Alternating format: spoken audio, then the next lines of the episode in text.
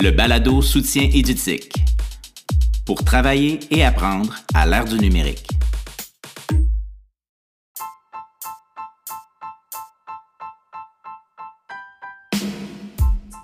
Hey, bonjour à tous et bienvenue dans le balado de soutien édutique. Cette semaine, on vous présente des sujets pratiques pour le quotidien des enseignants et des élèves. On explore des plateformes qui sont déjà connues, mais on maximise leur potentiel. L'idée, c'est essentiellement de contrer un peu la fatigue qui s'installe chez nos élèves. Il n'y a pas de remède miracle, mais on vous offre quelques idées pour ajouter un petit peu de variété dans vos cours sans réinventer la roue. Là-dessus, on vous souhaite une belle semaine qu'on va souhaiter tranquille et sans trop de rebondissements avec beaucoup de soleil.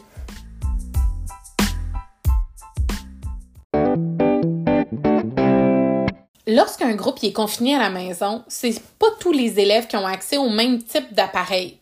Euh, comme nos élèves ont des outils différents, ben, il vaut mieux privilégier l'utilisation de supports qui fonctionnent sur toutes les plateformes.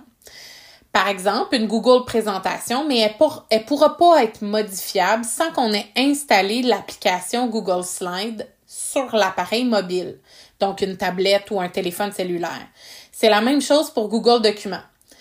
C'est pour ça qu'aujourd'hui, je vous recommande l'utilisation de Google Formulaire. C'est un outil qui est hyper versatile puis qui va permettre à l'élève de compléter sa tâche directement dans le navigateur sans qu'il ait à installer euh, quelque chose d'autre.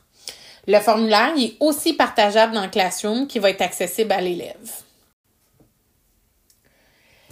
On est entouré d'icônes et de symboles quand on utilise le numérique. Les élèves, ils les utilisent à tous les jours, mais euh, ils passent parfois à côté de belles fonctionnalités des outils parce qu'ils n'en connaissent pas la signification. Euh, je vous propose aujourd'hui un petit jeu en ligne qui révise les fonctions des icônes les plus utilisées. À la fin, l'élève a accès à un index de toutes les icônes qui sont présentes dans le jeu. Euh, le jeu en entier, il prend juste quelques minutes à compléter, puis permet à l'élève d'explorer l'univers graphique de son environnement numérique. Vous avez une idée du genre j'aimerais offrir de la rétroaction avec le numérique?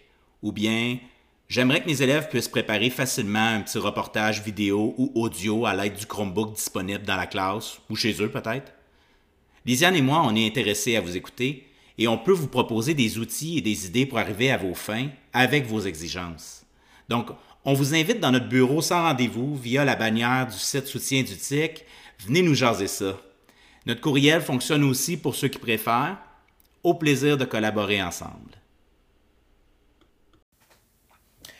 Euh, les outils de la suite Google sont super intéressants pour l'enseignement en ligne, mais ils peuvent être aussi pour, euh, on va appeler ça la poutine au quotidien. C'est plus facile pour tout le monde de s'y retrouver lorsque les notes sont prises dans un document qui est collaboratif. Il est facile d'ajouter des détails, des commentaires. C'est pourquoi aujourd'hui, je vous propose de prendre vos notes d'assemblée générale, donc vos procès verbaux d'assemblée générale dans un Google document. Euh, L'ordre du jour, il est facilement converti en procès verbal directement dans le document, puis on peut ajouter des hyperliens vers une présentation, un site web, un autre document ou même vers une rencontre en ligne. En utilisant les fonctions de titre et table des matières, on crée euh, une table des matières qui est interactive, donc cliquable, puis qui permet directement d'aller aux notes d'une date précise, mais qui vous permet aussi de naviguer, de dire Ah oui, il me semble qu'on en avait parlé au mois de février et de retourner directement à l'intérieur du même document aux notes de la rencontre précédente. Il y a une capsule qui a été ajoutée sur le site Soutien du TIC et qui vous explique comment ajouter une table des matières interactive à un document. On a tous un peu cet espoir que nos élèves soient des bons citoyens numériques. Mais je me fâche souvent en regardant les commentaires qui sont publiés sous les articles de journaux ou dans les médias sociaux parce que je constate que ce moyen-là de communiquer, il est mal employé. Ben, Quoi de mieux que d'enseigner à nos élèves comment utiliser les commentaires écrits et le clavardage en direct? Une collègue d'un autre centre de service, Alexandra Coutelet, nous a partagé une présentation qui regroupe quelques suggestions pour utiliser le clavardage à des fins pédagogiques dans des outils qu'on utilise déjà comme Google Meet, Google Documents ou même Classroom. Les objectifs de base restent souvent les mêmes. Ajouter de l'interactivité, aller chercher des élèves qui participent moins et garder des traces des échanges. On présente de cette façon-là des, comportements positifs qui sont reliés à l'utilisation du clavardage.